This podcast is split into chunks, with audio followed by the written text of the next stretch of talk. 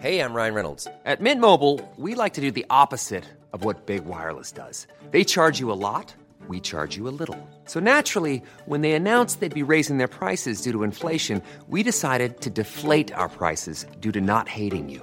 That's right. We're cutting the price of Mint Unlimited from $30 a month to just $15 a month. Give it a try at mintmobile.com slash switch. $45 upfront for three months plus taxes and fees. Promo rate for new customers for limited time. Unlimited more than 40 gigabytes per month. Slows. Full terms at mintmobile.com. Heraldo Radio 98.5 FM.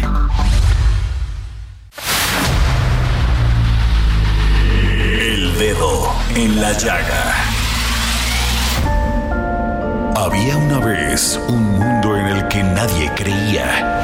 Un país de historias inexplicables. Una nación con personajes asombrosos. Santo Tomás tenía razón. Hay que ver para creer.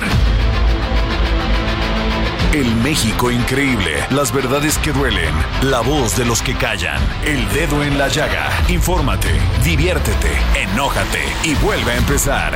El Heraldo Radio presenta El Dedo en la Llaga con Adriana Delgado. Last night I dreamt of San Pedro.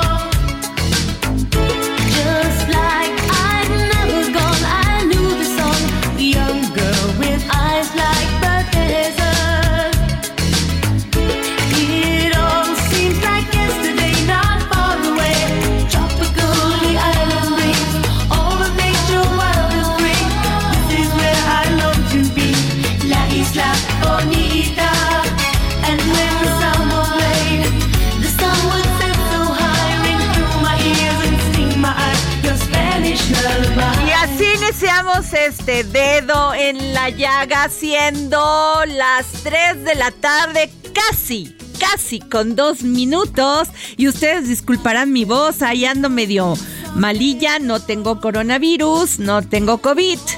Pero pues sí, eh, una gripita que ya estoy saliendo, así que si me escucha así media ronca o se me va la voz, este pues es por esta causa. Así que hay que cuidarse de los cambios de clima. Fíjense que yo siempre pues hago mucho ejercicio, trato de comer muy bien, pero nadie está exento y tengo la, la vacuna contra la influenza, las de COVID pero pues nadie está exento de enfermarse si no se cuida. Así que por favor cuídense, porque luego sale más caro ir al doctor y estar sobre todo mal de salud, porque bien dicen que sin salud uno no es nada. Y Fíjense que por acuerdo unánime de sus 11 consejeros, el Instituto Nacional Electoral impugnará la reciente reforma en materia conocida como Plan B.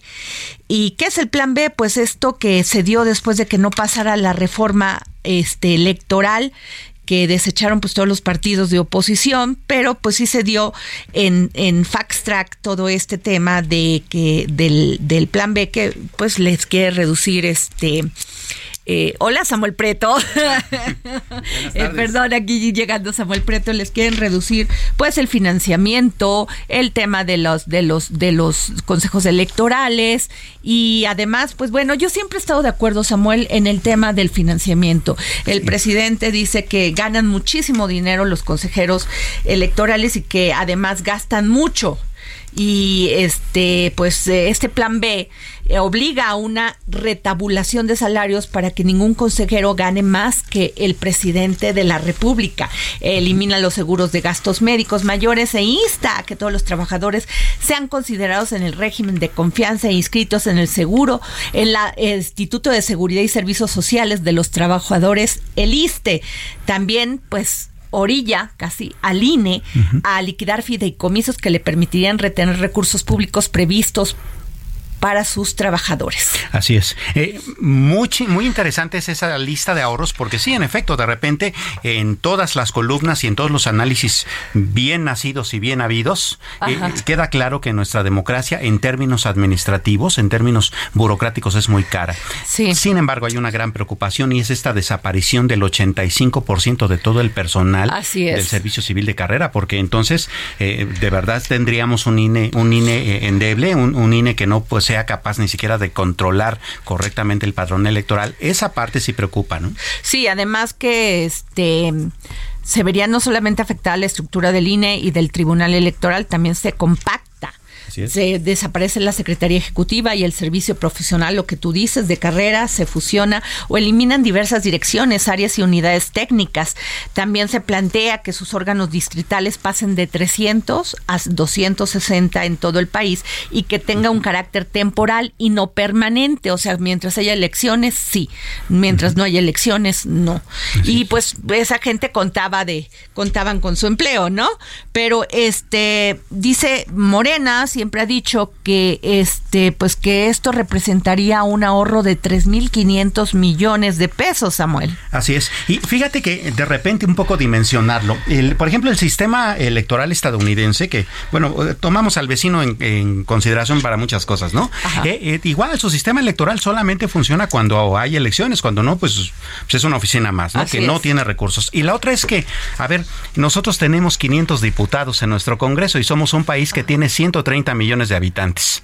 Estados Unidos tiene el triple, tiene 300 millones de habitantes y tiene 460 representantes, ¿eh? O sea, tiene menos con muchos más habitantes. Así en es. cuanto al Senado es igual. Entonces, de repente, sí, detenernos a eh, estudiar muy bien a bien los números ayuda mucho a dimensionar qué tan realmente peligrosa podría ser es la cuestión, ¿no? No, no, o sea, no solamente eso, Sa- Samuel, sino que también le quita las facultades a las autoridades electorales de sancionar a los partidos políticos y a los funcionarios del Estado, o sea, que pueden hacer campaña. Que eso es muy, que ha- se ha criticado mucho que los funcionarios pues ostentan un cargo y que con eso, este, pues no lo dejan. Así y es. que ni están aquí, que ni están allá y que pues hacen campaña los fines de semana, ¿no? Claro, pero a ver, al final del día también no somos un, eh, un país tan de menores de edad, ¿no? O sea, Ajá. si, si el elector ve que el funcionario está distrayéndose de su función pública para hacer proselitismo, pues lo castiga con su voto, ¿no? Y lo mismo pasa con los este es- eh, con los spots publicitarios y con la propaganda y con la eh, convertida del Claro. IFE en una agencia de medios, como por qué, ¿no? Pues ya Así estamos es. grandecitos como para saber y determinar por quién votar, ¿no? No, bueno, y también este, bueno, el principal enemigo que tiene el INE es el presidente Andrés Manuel López Obrador. ¿no? Y que pues el, el árbitro ya no podrá retirar candidaturas ante faltas graves y también limita las facultades de castigar actos anticipados de campaña por parte de quienes ocupen los cargos públicos.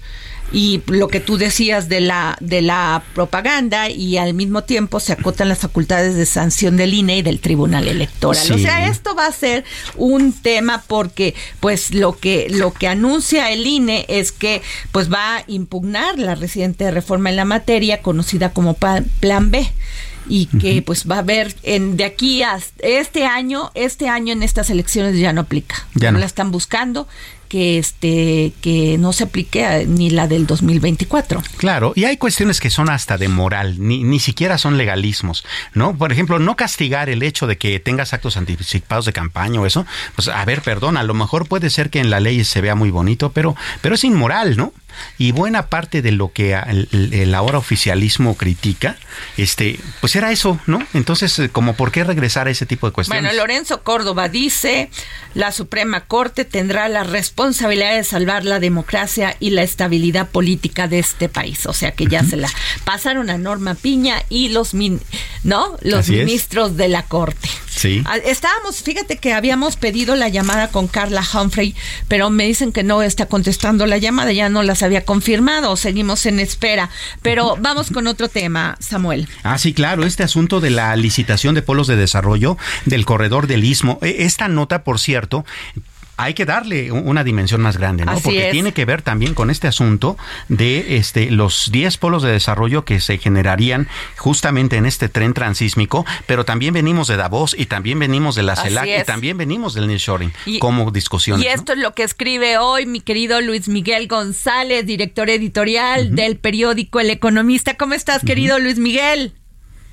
Con mucho gusto estar con ustedes, Adriana y Samuel. Oye, pues gran tema el que traes. Es, creo que dicen bien ustedes, es un tema al que le tenemos que poner más atención, más allá de filias y fobias con respecto a las obras emblemáticas del sexenio. Yo diría, el canal transísmico puede cambiar la geografía económica de una parte del país. Eh, lo que nos contó la secretaria de Economía es que en el primer trimestre, o sea, ya va a haber una licitación de 10 polos de desarrollo que estarán entre Salina Cruz y Coatzacoalcos, que es un polo de desarrollo, un lugar que alrededor de un parque industrial va a tener una población, más que un parque de una zona industrial, va a tener una población con servicios, etcétera. Eh, ¿Qué puede cambiar estas zonas? Yo diría, permitiría arraigar a la población que ahora con frecuencia tiene que emigrar dentro del país o incluso a Estados Unidos por falta de oportunidades, Así es. puede generar una diversificación de inversiones que ahora están en el norte. Claro. Hay que recordar, el norte tiene una maravillosa historia industrial, pero no tiene agua. Ajá. Y estas son el país, digamos, Oaxaca, Veracruz o Chiapas, eh, tiene agua en abundancia y podría ser un lugar mejor para algunos proyectos que requieren precisamente de mucha agua.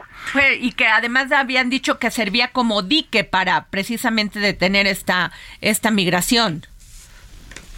Totalmente. Que no solo es de mexicanos. Vamos a decir que ya cuando hablamos de migración hay que decir es migración interna, Así es. pero también migración de nuestros vecinos que siendo empáticos, pues hay que decir, ellos están buscando en México lo que los mexicanos estamos buscando en Estados Unidos. Así es. Claro, eh, Luis Miguel, eh, preguntarte también en términos de cómo se podría conceptualizar este el uso o el buen aprovechamiento de este corredor transísmico desde dos vertientes. Uno, los eh, productos locales, la agricultura, por ejemplo, local, las manufacturas locales y esta nueva corriente de nearshoring. ¿Es una buena alternativa?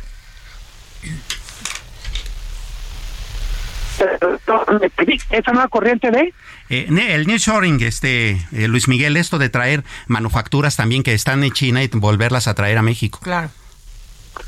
Sí, es la gran oportunidad, pero te lo planteas muy bien en la pregunta, eh, no solo es traer lo que ahora está en China con sustitución de importaciones, sino hacer que las actividades locales se enganchen a cadenas de valor en donde haya más dinero. Dices muy bien, eh, hay mucha gente que sabe hacer bien las cosas, que tiene un pequeño taller, me atrevo a decir que pues que tiene un restaurante en algunos casos, eh, no solo hay que pensar en términos de lo que en China para acá o bueno de Asia, sino también las cosas que estamos haciendo aquí que hay no tienen el mercado que requieren para poder crecer, que yo diría es manufactura, son servicios. Si pensamos el efecto que han tenido plantas automotrices en Puebla, en Aguascalientes, en Guanajuato, pues prácticamente son capaces de construirse ciudades medias muy relevantes a partir del- de este efecto locomotora que generan las, las grandes industrias.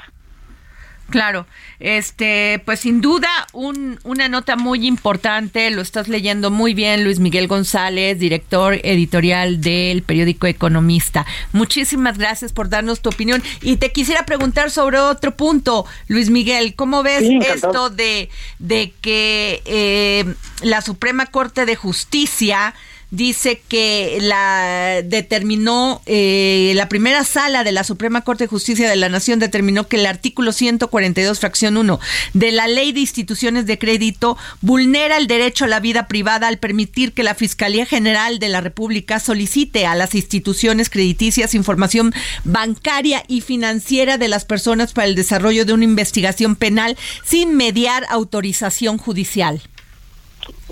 Todo lo que sea proteger los derechos de las personas frente a actos arbitrarios del Estado me parece me parece que es una buena noticia. Eh, creo que mucha de esta discusión respecto a qué pasa con nuestros datos personales no ha tenido en México la relevancia.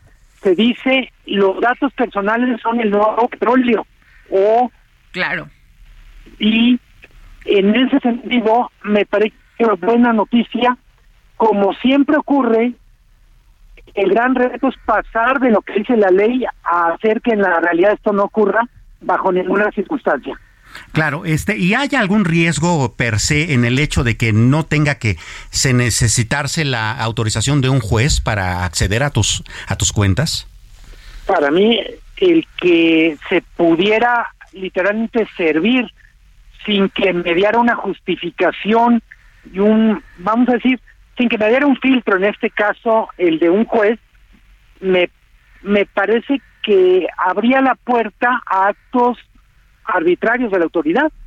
Claro. que no es hacer complicado el trabajo de la fiscalía, pero hay que encontrar un equilibrio entre la necesidad de actuar rápido de la, del, en este caso la fiscalía, y la necesidad de proteger los derechos de los que simplemente somos clientes de un banco y tenemos, literalmente tenemos derecho a que no se entreguen los datos porque sí. Pues sí, Claro. así de sencillo. Gracias, Luis Miguel González. Gracias por tomarnos la llamada. No, como siempre, un, un gusto.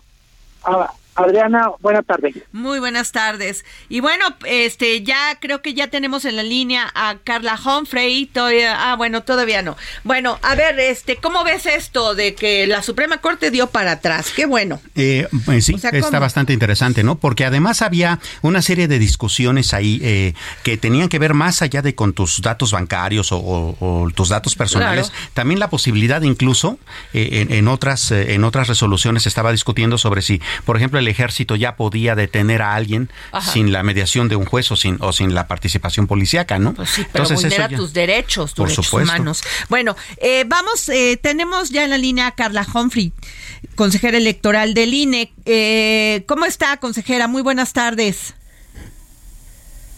Bueno, creo que no la tenemos en la línea. A ver, algo tenemos, seguimos teniendo problemas con ella.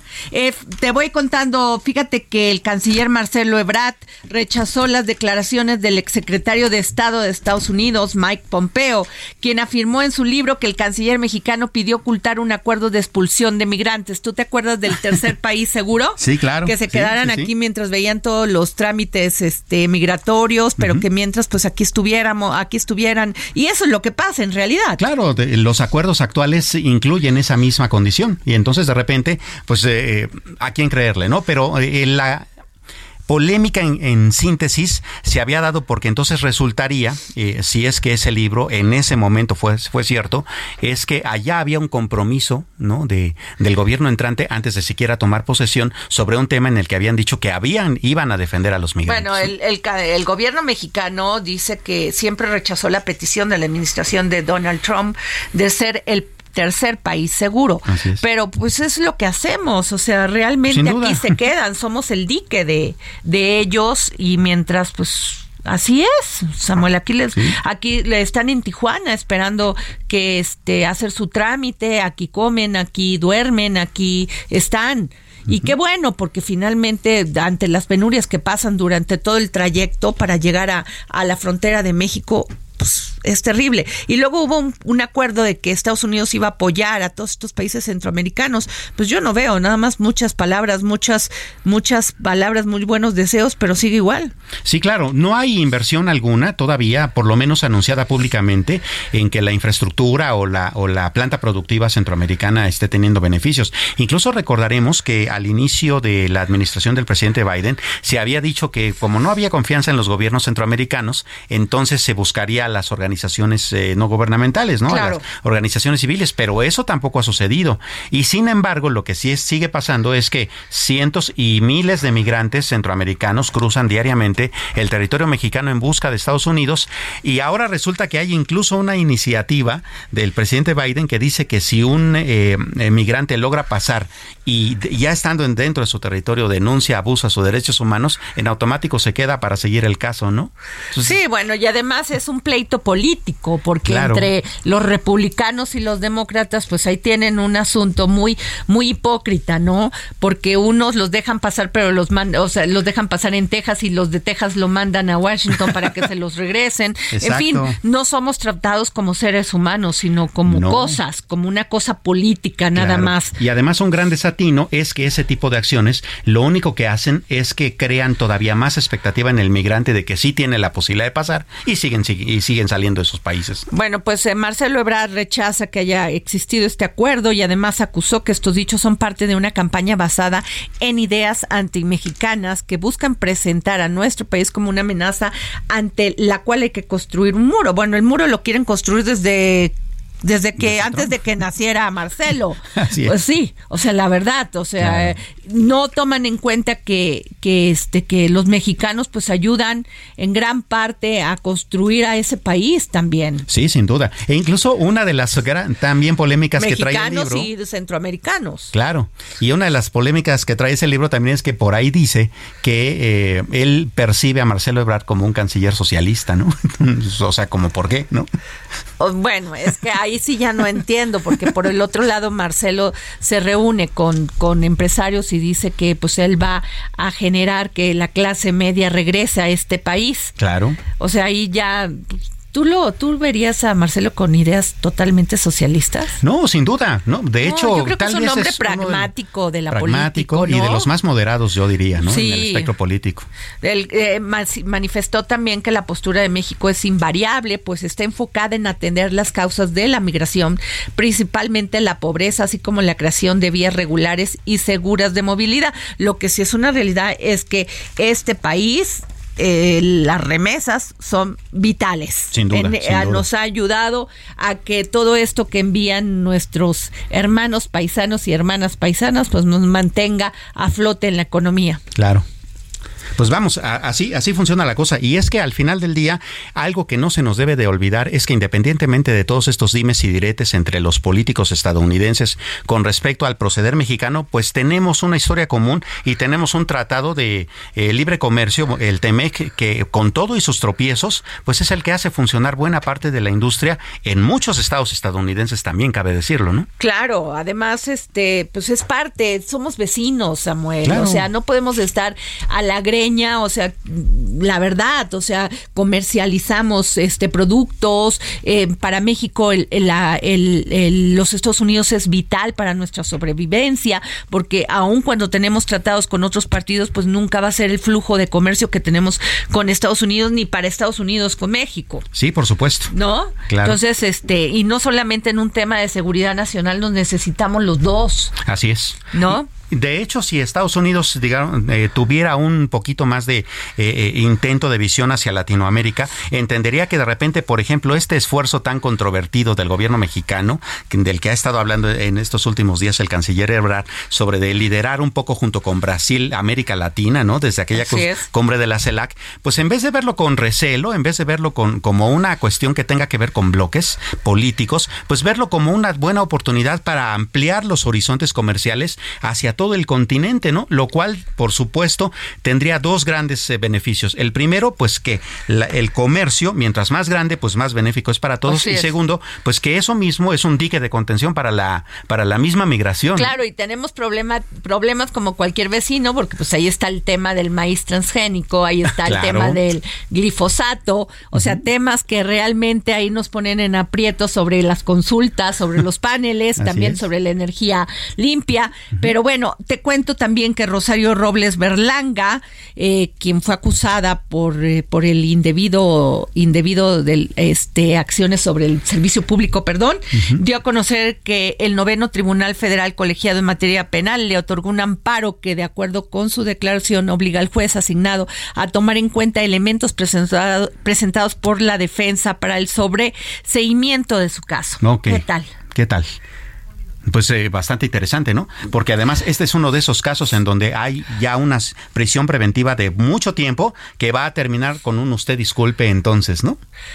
Pues sí, este, y pues Rosario se está aventando porque también acusó al presidente Andrés Manuel López Obrador de debilitar a la UNAM tras el caso de la ministra. Sí, claro. O sea, ya empiezan los golpes, ya se está acercando el cambio de gobierno, Así es. ya empiezan los procesos electorales, por lo menos los más fuertes, como el del Estado de México. Sí, Coahuila claro. ni lo tomemos en cuenta, pero el Estado de México sí es importante. Claro. Nos vamos a un corte y regresamos.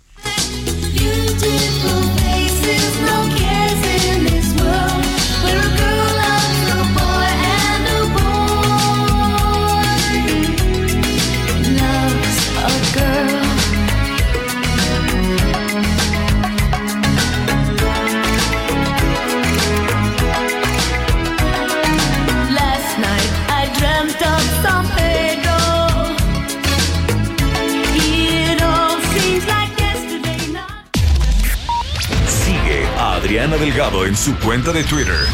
Arroba Adri Delgado Ruiz. Además, te invitamos a enviar tus opiniones y comentarios en texto o por mensaje de audio a través de WhatsApp al 55 2544 3334. Y si quieres escuchar El Dedo en la Llaga de El Heraldo Radio, en cualquier momento y donde quiera que te encuentres, descarga el podcast disponible en Spotify y iTunes.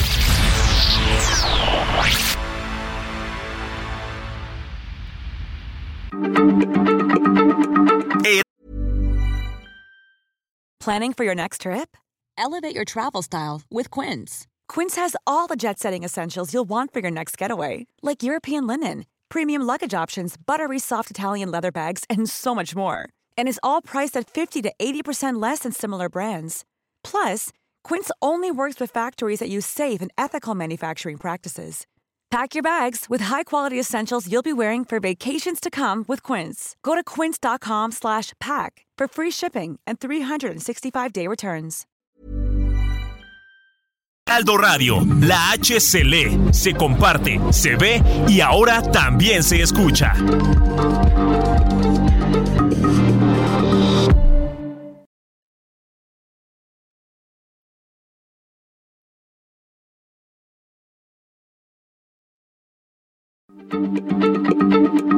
Heraldo Radio, la H se lee, se comparte, se ve y ahora también se escucha.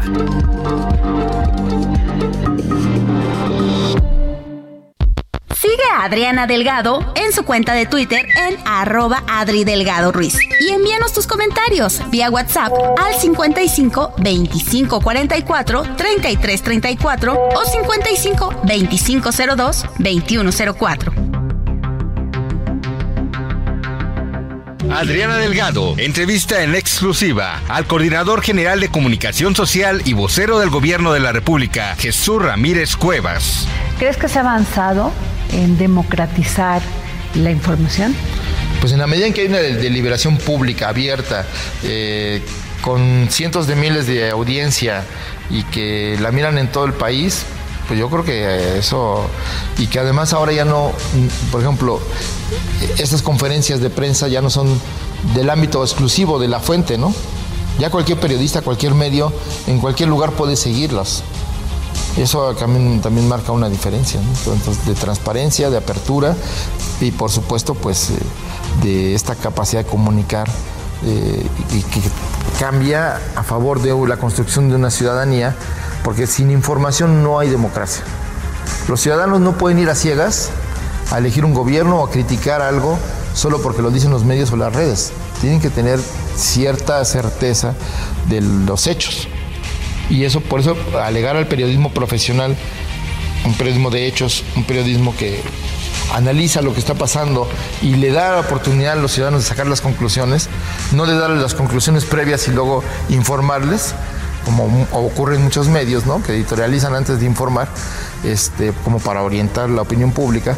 Creo que es muy importante esta parte donde eh, la mañanera ha ayudado a construir una idea del país, eh, de los problemas, del origen de los problemas que estamos viviendo y de por qué se toman decisiones. Todo es criticable porque pues toda, toda decisión pública y política pues eh, es discutible. Eso está bien, parte de la democracia. Pero el hecho de que se haga públicamente, de que se aporten elementos, de que se dé una visión, de que se dé el contexto de las noticias, como dice el presidente, toda nota, toda noticia tiene un contexto, este, pues fortalece la politización, fortalece la visión de los ciudadanos sobre los temas eh, electorales y sobre la, la vida pública. Entonces, todo eso fortalece la democracia. Tenemos una sociedad más politizada que hace cuatro años, porque cuenta con más elementos. Entonces, eso fortalece, por supuesto, la, la democracia.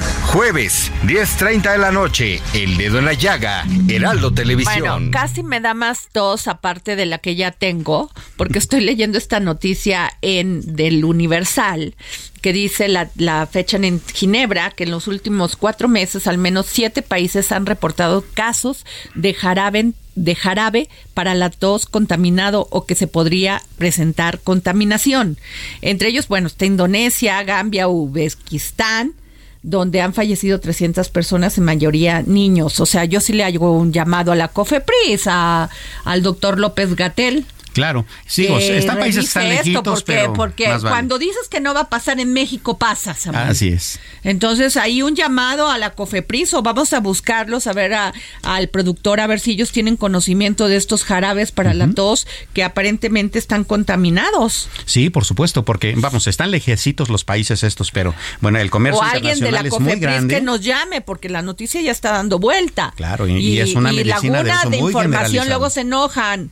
Luego se enojan el gobierno o se enojan las personas porque no quieren dar información y Así luego es. las noticias se riegan. Pues sí, claro. Pues a ver, este, ojalá nos podamos, eh, podamos comunicarnos con ellos. Samuel, ¿qué, qué información traes? ok. ¡Ay! Nos vamos con. A ver, claro, ya se me estaba pasando por esta tos que traigo, caray. Economía del ¡Uy! A ver, Sammy. Bueno, terrorífica. Terrorífica. Sie- siempre terrorífica la inflación, ¿no? Eh, la, la inflación eh, repuntó. eh, eh, la, la primera medición de enero está en 7.94 y hay que recordar que cerramos el 2022 en 7.86. O sea que ya, ya hay un repunte importante. Y no solo eso, la, la inflación subyacente, que es la que importa, recordemos, es la que mide eh, con bastante más fidelidad el asunto de cómo se da la evolución de los productos más allá de, de temporadas y esas cuestiones, Ujú. está en 8.45 Franco. Ajá. un número más, eh, el índice PASIC, este de los 24 productos, ¿no? Que son de la canasta básica, esa inflación es de 11.99%. En este periodo, 17 de los 24 de esos productos aumentaron. Entonces, la cosa todavía no parece, este, digamos, empezar a, a ceder del todo. Se espera que este año sí la inflación empiece a descender, pero va a ser un trabajo muy difícil. Ahora, un detallito interesante, no, no no queriéndolo satanizar ni echar ni echarle fuego, solamente es el dato técnico. Una de las causas de la inflación, de este incremento en la inflación, también tuvo que ver con dos cuestiones. Uno, el aumento del 20% al salario mínimo, que sí, por supuesto que pegó. Claro. Y dos, eh, la actualización del impuesto especial sobre producción y servicios a los cigarros, este, las bebidas azucaradas y estas cuestiones de golosinas, ¿no? Esas dos cuestiones en particular tuvieron una uh, un peso in- interesante, ¿no? Un peso específico con respecto al aumento de esta inflación. De todos modos, todos los comportamientos se continúan eh, siendo complicados y de hecho se espera que en la ya muy próxima reunión de eh, eh, la primera del año en que el Banco de México establecerá una nueva este, eh, decisión de política monetaria, eh, aumente todavía más la tasa de interés. De hecho, buena parte de los consensos entre los analistas eh, son que el Banco de México puede llegar durante los primeros meses de este año a una tasa que llegue hasta el 11.5% e incluso el subgobernador Jonathan Ha dicho que esa tasa, eh, además de llegar ahí, puede permanecer ahí sin cambios durante seis meses. Wow. ¿No? Para eh, tratar de así un poco como empezar ya a amortizar el asunto de la inflación que empezará un poco a ceder hacia finalizales del año. Eh, los cálculos son que estaremos terminando por ahí de una inflación del 5 o 6% que sigue siendo alta. Entonces, pues necesitamos cuidar mucho cómo administramos todavía nuestros Así recursos, es. ¿no? Oye, y este, a ver, también traes otro tema muy importante, la disminuye la tasa de desempleo, que esa no es da- da así de terror. Qué bueno. No, no es de terror. De hecho, pues eh, un poco como de respiro entre tanta noticia complicada en los eh, términos económicos, ¿no? Fíjate, eh, la tasa de desempleo eh, está, eh, bueno, cerró diciembre en 2.8%. Ahora, ¿qué, ¿qué tanto es tantito o, o qué tanto es? Bueno, el año anterior 2021 la había cerrado en 3.5%, lo cual significa que un millón de personas que no tenían trabajo al finalizar de 2021 sí lo tienen en 2022. Ajá. Pues bastante interesante, ¿no? Ahora, la expectativa del mercado era que esa tasa de desempleo, la, la que quedó en 2.8, quedara en 2.9, o sea que tampoco es como que eh, estemos muy desfasados de lo que se pudiera esperar este, eh, en la economía mexicana. Ahora, eh, comparándonos un poquito más en el tiempo, ¿no? Eh, considerando que todavía estamos eh, con los últimos coletazos, esperemos que sean los últimos coletazos de la pandemia, cómo nos fue en el año inmediato anterior, Ajá. ¿no? Eh, ahorita, en el- durante 2022, se sumaron un millón de personas a la eh, actividad productiva y durante 2021, en comparación, se habían sumado 600 mil. O sea que sí, o sea, vamos avanzando por lo menos este de una manera consistente. Y un datito que eh, a mí me saltó la, la atención durante, en- dentro de todo este reporte del Instituto Nacional de Geografía e Informática es que la informalidad también bajó. Fíjate, Qué este, interesante. ¿Por qué, Samuel? pues eh, resulta que los eh, las empresas, sobre todo las pequeñas y, y medianas, están entrándole más a tener a sus trabajadores dentro de la economía formal, aun cuando eso, por supuesto, hay que recordar, está implicando más gastos para las Claro. empresas, lo cual habla también de una buena solidaridad y, y de- Claro. y de, y de un buen propósito del empresariado mexicano, ¿no? Fíjate, la tasa de informalidad está ahorita en 54.94, es decir, todavía más de la mitad de los trabajadores mexicanos este, están en la informalidad, pero viéndolo en retrospectiva, es el nivel más bajo en 10 años. Para que te des una idea, en 2011 era el 60.32 y hace 10 años, en 2012, era el 59.31. Entonces, bajar a 54.94 la tasa de, de eh, empleo informal, pues no es un mal dato, ¿no? Claro. Visto así. Entonces, bueno, las cosas parecen estar empezando a, eh, empezando a, digamos, tomar un buen cauce en el sector eh, del laboral, aún con todo y el aumento al salario mínimo, aún con el asunto de las cuotas más grandes que los eh, patrones ahora tienen que pagar a la seguridad social, etcétera. ¿no? Oye, Samuel, ¿y qué tal los mexicanos están usando más servicios bancarios y créditos? Oye, sí, qué interesante, ¿no? A ver, ¿por qué? Fíjate, eh, eh, habla- eh, hay dos estudios que hablan bastante de esta cuestión desde una perspectiva bastante interesante. Ajá. Uno de ellos es del Banco de México. Eh, eh, el Banco de México dice que el dinero ahorrado a plazo fijo en los bancos comenzó a crecer gradualmente. ¿Cuál es el dinero a plazo fijo? Ese que tú metes al banco y te dan un pagaré bancario. Entonces tú eh, ahorras tu dinero a un mes o a tres meses o a esas cosas, ¿no? O sea, que no lo puedes sacar antes de tiempo porque hay un pagaré, claro. etcétera, ¿no? También ahí tiene, eh, tiene que ver eh, los fondos de inversión que también ya puedes contratar a través de muchos bancos, tu participación en CETES y ese tipo de cuestiones. Bueno. Interesante el dato. En septiembre de 2021, en Ajá. ese tipo de instrumentos, había 10.7 billones de pesos. Ok. Bien, para noviembre de 2022, es decir, 13 meses después, ya había 12.1 billones, o sea, 2 billones más. Guau. ¿no? Estamos hablando de billones que son millones de millones de Ajá. pesos, o sea, es una lana, ¿no? Este, eh, eh, está bastante interesante. Ahora, con respecto a la parte bancaria específicamente, porque te comentaba, este dinero pues tiene que ver con todos los instrumentos de pues de ahorro en, en el, en el plazo, ¿no? Pero hablando específicamente de la captación bancaria, en septiembre de 2021 eran 4.8 billones.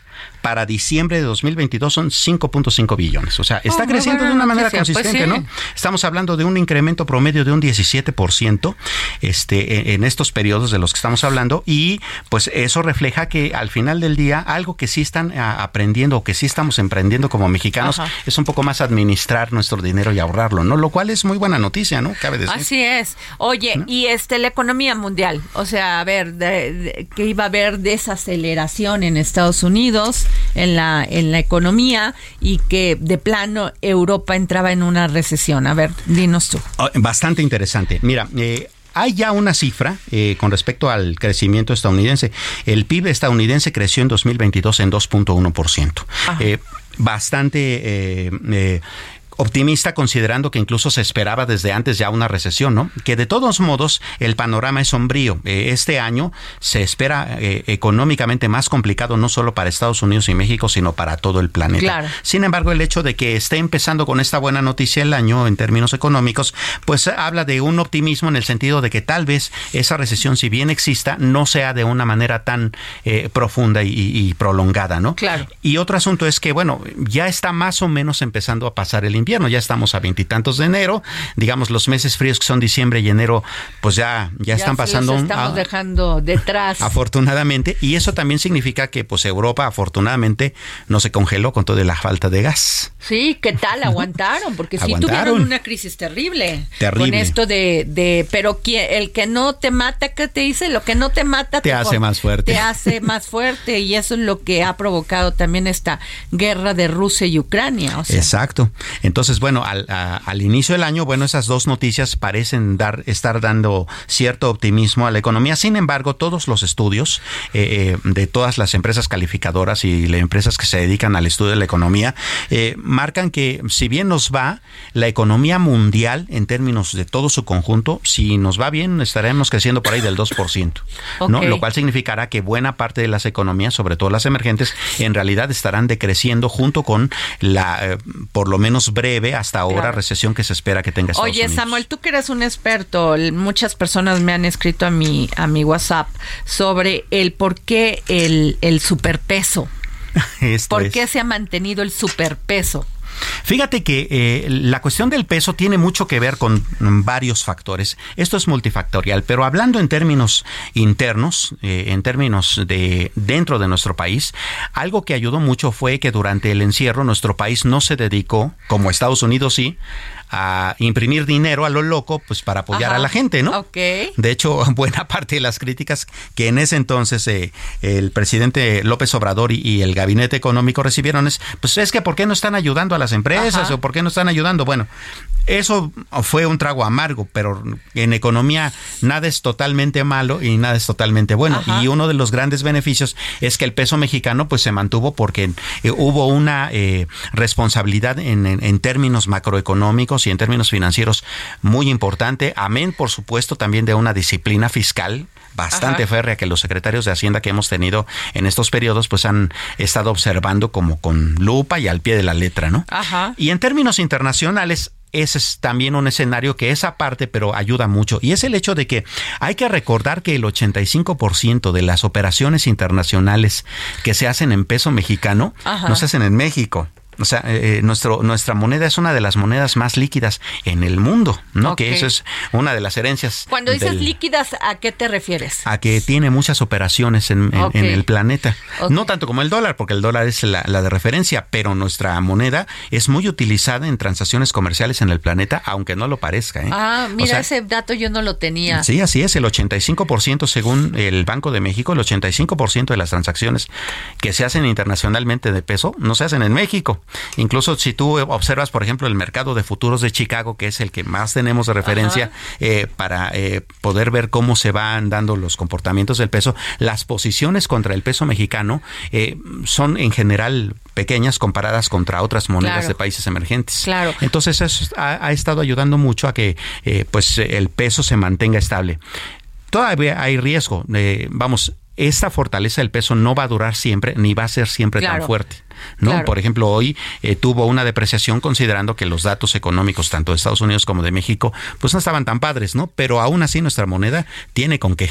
Oye, Samuelito y yo hemos hablado mucho también de las oportunidades que tiene nuestro país en el tema del nurturing, por lo que decía Luis Miguel hace un momento, el agua. es.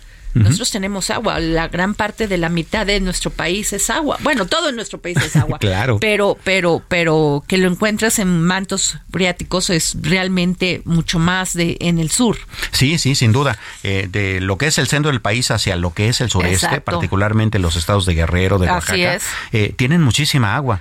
Y eso va a ayudar mucho a que haya muchas buenas industrias que se establezcan en esta se parte del, establezcan en corre- esta del corredor transísmico. Y que además ayuden, como ese muro, pues den trabajo, no le quiero llamar muro de contención, porque muchos lo han llamado así, pero que le dé trabajo a toda esta zona y que pues este, eh, este país cambie toda esta imagen que tenemos de un país corrupto, violento, con gran delincuencia y que además vengan de Centroamérica todavía agudizar más este problema. Sí, claro, porque incluso hay que considerar que si bien es cierto que buena parte de los eh, emigrantes, eh, como tú comentabas hace un momento, eh, van hacia Tijuana, van hacia la zona de Juárez, van hacia esa zona de Piedras Negras, si tú, por ejemplo, eh, transitas aquí por los municipios del norte del Valle de México, como Cuautitlán, como Tultitlán, como Tultepec, Así como es. esos, también te encuentras muchos migrantes ahí.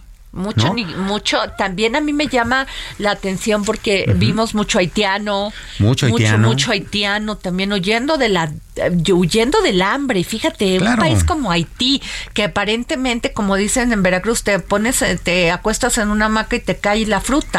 y sí es es. cierto. Sí. O sea, de, de hambre no te mueres en Veracruz. Quieres comer, pues te vas a pescar. Claro. Quieres comer fruta, pues la, la verdad es muy, ben- muy, muy bendecido ese lugar. Sin duda. Y el gran problema con Haití, y, y por el que está sumido en la pobreza, es eh, porque también está eh, sumido en una política eh, absolutamente corrupta, con caciques que pues se dedican a, a- a fastidiar todavía eh, Mucho más a su población, narcotráfico mucho también. narcotráfico, ¿no?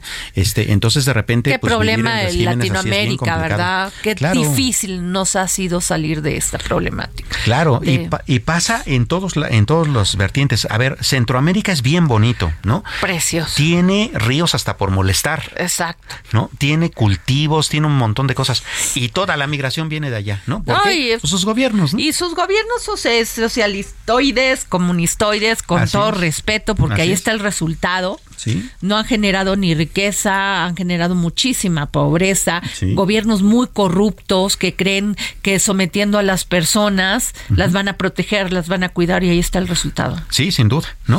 Ahora, un poco la diferencia la marcó El Salvador, ¿no? Claro. Este, ahora ellos eh, pues eh, decidieron por un presidente joven que con todas estas eh, cosas que tiene del Bitcoin y eso que de todos modos eso es un poco Oye, no entender pero, el pero, asunto. pero además es no entender el asunto, porque Claro. muchas de las remesas las pagan, las envían en Bitcoin. Sí, claro. Y, ellos ya están comercializando con Por Bitcoin. supuesto. Y además ha mejorado muchísimo su seguridad pública, Claro. ha mejorado muchísimo la entrada de capitales Claro. este, de inversión. Y no puedes estar atrasado, es, es el mundo, así está Así tiene que ser, evolucionando. ¿no? Entonces, a lo mejor esperemos que eso sirva un poco como de parámetro para que el resto de Centroamérica pues entre a esa dinámica de crecimiento. Así ¿no? es. Oye, este otra, ¿qué otra este información traes sobre la economía del terror?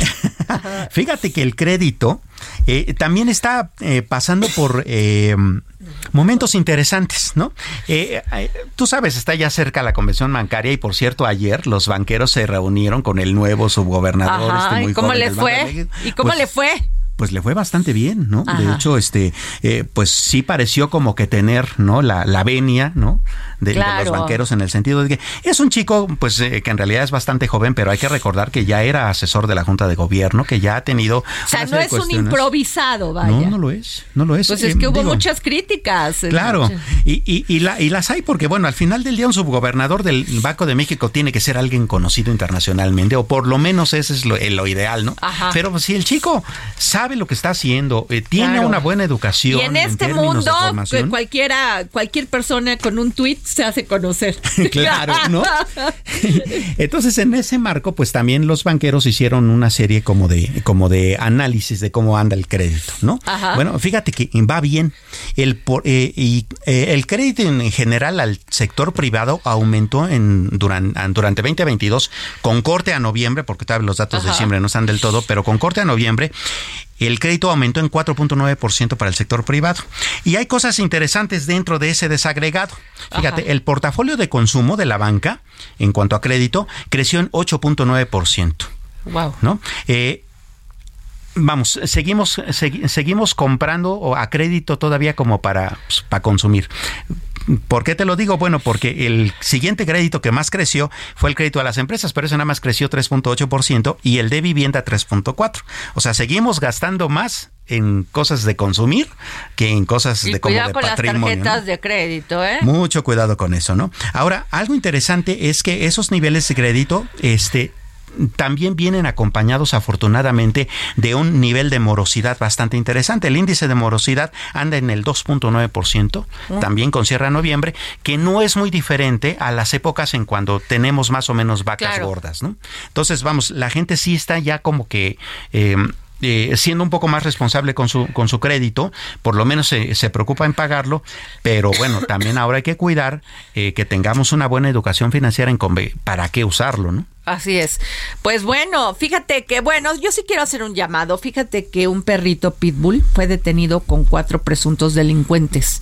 No, bueno. Tras morder a una mujer policía, resulta que le robaron un teléfono a una a una señora, siguieron a los a los a los delincuentes y se fueron a dar a una casa, abrieron y este y el perrito salió y mordió a la policía, ¿no? Y ahí se ven imágenes de este de del perrito todo rodeado de de este de de policía, pero pues a ver ¿Crees que el perrito tenga No, pues no, algún- claro. algún, Pues ahora este, resulta que se llevan al perrito detenido y los delincuentes andan impunes, no, bueno, también los detuvieron, pero obviamente, pues seguramente eh, sintieron que iban a agredir a sus dueñas y Claro. pues el perrito, pues eh, fi- al final, finalmente, un, este, Es un guardián por naturaleza, guardián ¿no? por naturaleza, pues defendió, pero de ahí a que lo que se lo lleven, este, arrestado, No, bueno. arrestado y que quién sabe dónde va a ir a parar. Yo Claro. sí quiero saber dónde va a ir a parar ese perrito. Sí, porque de repente hasta los duermen, ¿no? Sí, o sea, es terrible, nada sí, más, claro. o sea, perdón, él trataba de proteger a las, no sabe que sus dueñas son unas delincuentes. Pues sí, claro. ¿No?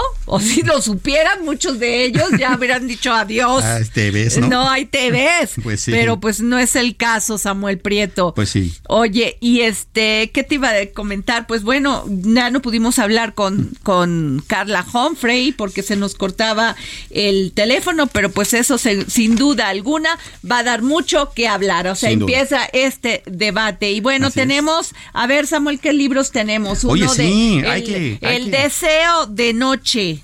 Alfonso, Alonso Cueto, deseo de noche para regalar aquí a quien me siga y me mande un tuit arroba Adri Delgado Ruiz. ¿Tú, Sami? Y tenemos el reportero vertiginoso, al librazo, ¿eh? Este libro habla sobre de cómo el periodismo también es un género literario, no solo informa. Entonces es bastante interesante, es de Egon Irwin Kish, cortesía al Fondo de Cultura Económica, igual que te escriban Que a tu eso Twitter. es muy interesante porque muchos periodistas, este, muchos escritores se basan en el periodismo, y pero no somos género literario, ¿qué tal? ¿No? No, claro que lo bueno, es. Bueno, nos este, nos vamos. Gracias por escucharnos. Nos vemos mañana. Nos escuchamos mañana.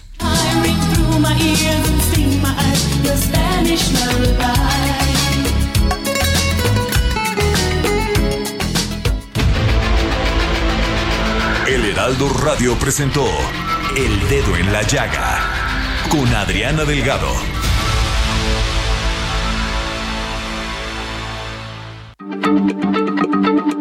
Heraldo Radio, la se comparte, se ve y ahora también se escucha.